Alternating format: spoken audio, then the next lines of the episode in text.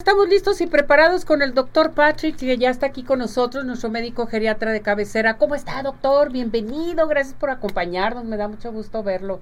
Muchísimas gracias, yo también estoy muy emocionado de estar aquí con ustedes. Gracias por la invitación. Gracias por estar aquí y por tratar un tema muy importante sobre problemas de memoria en el adulto mayor. A mí esto, este tema se me hace muy interesante porque no me acuerdo de lo que le estaba diciendo, doctor. no me digas eso. ¿Y vieron la cara del doctor?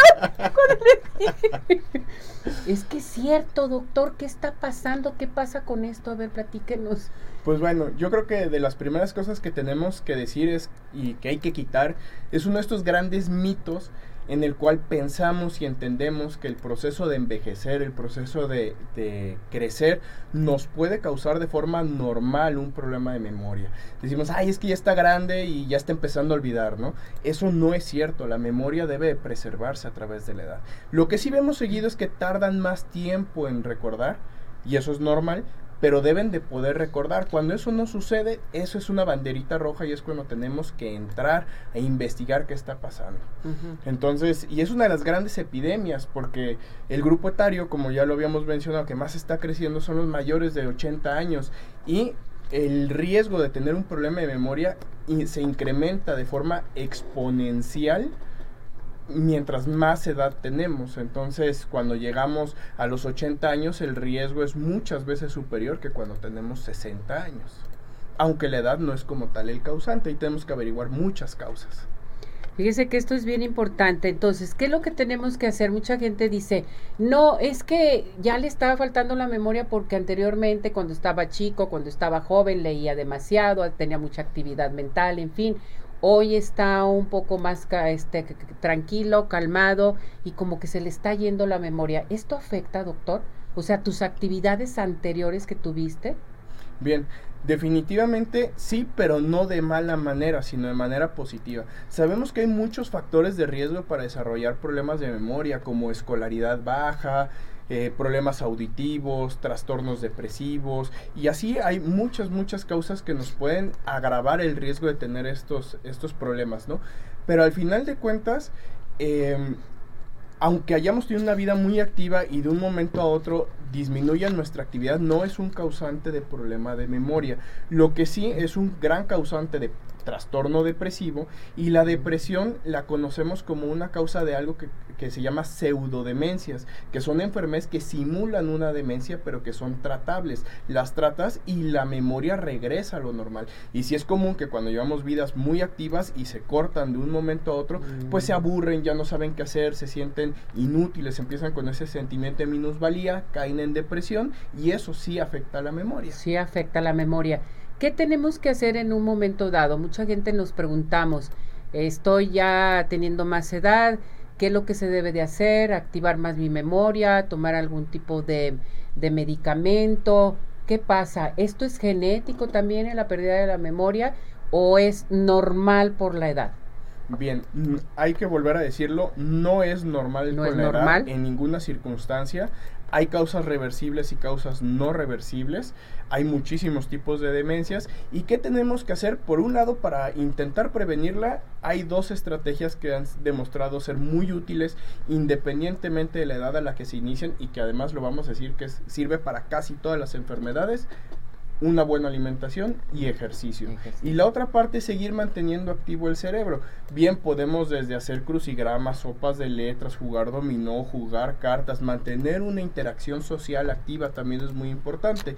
Y de esto hay varios estudios que han ido demostrando que tal vez de, de los recursos más útiles siguen siendo los crucigramas que esto es bien importante. ¿Cuál es la más común? Usted menciona que hay diferentes tipos de demencia. ¿Cuál es la más común, la que más se presenta, doctor? La más frecuente a nivel mundial es la enfermedad de Alzheimer. ¿Sí?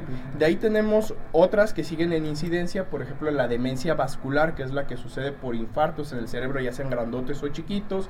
Y de ahí tenemos otro montón, desde asociada a enfermedad de Parkinson, a otras más raras como demencia de Lewy. Y así tenemos más de 100 diferentes tipos de demencias. Doctor, ¿la demencia senil es lo mismo que la de Parkinson o es diferente? No, de hecho, demencia senil es un término que se utilizó hace muchos años, pero que actualmente está completamente desaconsejado. No existe el término de demencia senil. Cuando alguien hace mención a demencia senil, lo más común es que se quieran referir a la, a la demencia por enfermedad de Alzheimer, pero la realidad es que no tiene nada que ver. ¿Y por qué ya se desaconseja tanto su uso? Porque nos hace pensar o nos hace entender que el proceso de envejecimiento nos va a causar una demencia. Y no es así. Hay personas muy jóvenes de 50 años que tienen demencia y puede ser demencia tipo Alzheimer. Cuando es así de joven, como me preguntabas hace un momento, sí se relaciona claramente con eh, expresión de algunos genes. Por ejemplo, hay uno muy importante que se llama ApoE4, pero eh, y cuando es a mayor edad, ya la incidencia de trastornos genéticos es más pequeña, no desaparece. Y si es bien común que digan, ay, mi mamá, mi papá, mis tíos, pero la incidencia genética es menor y se correlaciona mucho más a tu vida. Si tienes enfermedades crónicas, si comiste bien, si haces ejercicio, si estudiaste y otro, otra amplia gama de situaciones. Me regreso un poquito a lo que mencionó sobre la depresión. Cuando hay depresión hay falta de memoria también. Cuando hay estrés cuando hay alguna preocupación también, doctor? Eh, sí, y no es tanto que, no, que haya un problema como tal de memoria, sino lo que pasa con la depresión es que hay tres síntomas muy importantes. Uno se llama abulia, otro se llama anedonia y otro se llama apatía, que por entenderlo de unas formas muy sencillas es la pérdida del interés por hacer las cosas, la pérdida de satisfacción por hacer cosas que antes te gustaban y la pérdida del impulso por hacer diferentes actividades. Y si no tienes el interés por las cosas es más difícil de recordar y además también afecta mucho la atención. Entonces, si no pones atención y no hay interés, pues no hay forma de recordar. Perfecto, esto es muy importante. Doctor, ¿a qué edad se presenta más esto? O sea, empezamos con este tipo de problema que a los 40...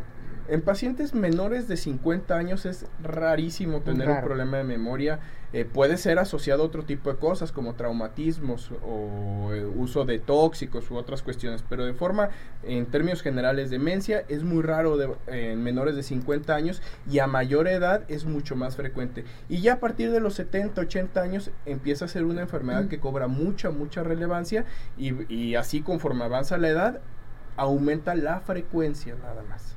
Perfecto, esto se me hace muy importante. Ahora, para checar este tipo de situaciones, ¿sí? De la demencia, en fin, tenemos que tener nuestro médico geriatra, el geriatra que se dedica al adulto mayor, a, ser multidisciplinario en, en todos los eh, aspectos de la eh, pues del cuidado de su paciente. ¿Podemos acudir con usted, doctor? ¿Usted nos puede guiar, nos puede orientar, doctor? Claro que sí. En general podemos decir que hay tres especialidades que somos muy, muy adeptos o muy enfocados a los problemas de memoria. Los psiquiatras, los geriatras y los neurólogos. ¿Será que yo soy geriatra? Yo pienso que el mejor abordaje que podemos brindar lo hacemos los geriatras y ya en su momento, si necesitamos apoyo de alguna otra especialidad para controlar algo muy específico o si nos enfrentamos a enfermedades muy poco frecuentes que a lo mejor sí están más enfocadas a otra especialidad, pues nos apoyaremos, pero el abordaje inicial creo que eh, los geriatras somos los más indicados para poder apoyarlos en esta. Perfecto. ¿A dónde nos podemos comunicar con usted, doctor, si tenemos alguna duda que tenemos para nuestro público? Claro que sí, les puedo pasar el teléfono del consultorio, el cual es el 33 38 52 37 75 o eh, también nos podemos comunicar por WhatsApp al teléfono 333 57 88 757. Perfecto. Tengo la llamada de la señora Marta. ¿Qué puedo hacer si a mi mamá le comienza a fallar la memoria? ¿Qué recomienda, doctor? En ocasiones esto le está sucediendo. Lo primero es no juzgarla. Normalmente cuando una persona tiene problemas de memoria, eh, a veces lo juzgamos y le decimos, ay, sí te puedes acordar, échale ganas. Y eso genera un sentimiento de frustración muy grande. Lo primero que tenemos que hacer es empatía y entender que ellos normalmente se desempeñan lo mejor que pueden y le echan muchas ganas a recordar las cosas porque además causa vergüenza el no recordar estos fenómenos, ¿no? Eh, cualquier cosa del día a día. Y el segundo paso, pues es acercarse con su médico geriatra de confianza, que con todo gusto estoy para servirles. Y ahí lo que se hace en primer lugar es una valoración integral, tanto física, emocional y social, para determinar si existe alguna posibilidad de que sea una causa orgánica, que son las pseudodemencias, que normalmente pueden asociarse a problemas de, de vitamina B12, problemas eh, de anemia, problemas de enfermedad renal hepática, eh, problemas de tiroides. Hay varias enfermedades que nos pueden simular una demencia. Una vez descartando esto, se hace algo que llamamos batería cognitiva, que son muchas preguntas, son cuestionarios que se enfocan en ver cuál es la parte de la memoria que está afectada y nos orientan hacia el tipo de enfermedad que puede ser y ya llegamos a un diagnóstico definitivo con algunos estudios complementarios que también pueden ser de sangre y por lo general una resonancia magnética de cabeza, de cerebro, para poder eh, lograr ponerle nombre y apellido a la enfermedad. Digo nombre porque ya cuando hay un problema claro de memoria le decimos demencia, y poderle poner un apellido como podría ser una enfermedad de Alzheimer o alguna otra de sus variedades. Perfecto, esto se me hace muy importante entonces, si vemos que realmente nuestra familia, nuestra mamá, nuestro papá, en fin, la tía, la prima, están teniendo ya un poquito de falla de memoria, hay que acudir con tu médico geriatra para hacer una valoración y saber qué es lo que está pasando. Esto es bien importante lo que usted menciona. Factores que intervienen en la falta de memoria es eh, lo que mencionó, algún tipo de enfermedad o qué es lo que traen, o, tiroides, en fin, que esto es muy interesante. O sea, siempre pensamos la edad y ya, eso. Por eso se te va la memoria. Exactamente, creo que hay que desmitificar un poquito el, proceso de envejecimiento y pensar y entender que en general los achaques de la vejez como tal no existen, siempre hay un trasfondo y hay que tratarlo, ya sea el problema de memoria, depresión u otro montón de diferentes enfermedades o entidades que nos pueden estar condicionando los achaques y que gracias a Dios en la mayoría de los casos pueden ser reversibles o al menos tratables. Exactamente, doctor. Bueno, pues un tema muy interesante que de veras debemos de tomar conciencia de lo que está pasando con la familia, con papá, con mamá, con la abuelita, en fin, y hay que tratarlos con un buen médico. Aquí tenemos a nuestro geriatra, al doctor Patrick. ¿A dónde se pueden comunicar nuevamente, doctor? Claro que sí. El teléfono del consultorio es el 33 38 52 37 75 o por WhatsApp al 333 57 88 757. Correcto. Con el doctor Miguel Patrick Mendoza Nordín se pueden comunicar con él inmediatamente. Mis respetos como geriatra. Muchísimas gracias. doctor. A ver, muchachos, pues adelante porque ¿quién cumplió años y no le trajimos su pastel de pie in the sky? Aquí está su pastel de pie in the sky que se lo mandan. Felicidades. Más vale tarde que nunca, doctor. Gracias, gracias. Que lo deguste realmente con su familia, con su esposa y adelante, es riquísimo este pastel. ¿eh?